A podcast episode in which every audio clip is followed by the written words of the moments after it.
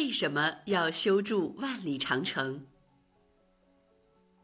秦始皇统一中国以后，为了防止北方匈奴的侵犯，就派大将蒙恬带领三十万军队，在全国范围内征集几十万青壮劳力，用了十年时间，修筑了西起甘肃临洮、东至辽东的长城。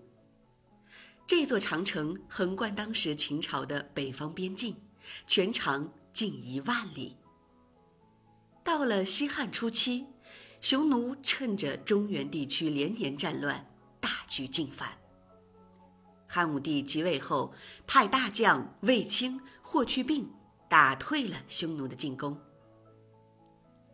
随后修复了秦朝修建的旧长城。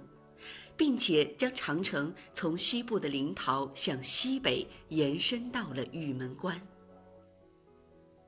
明朝初年，明太祖朱元璋为了防止北部蒙古族的进犯，又派大将军徐达兼修扩建长城。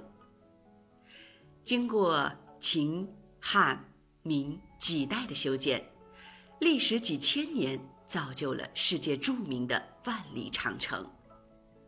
万里长城有多长？我们今天所看到的长城是明朝修筑的，全长约两万一千千米。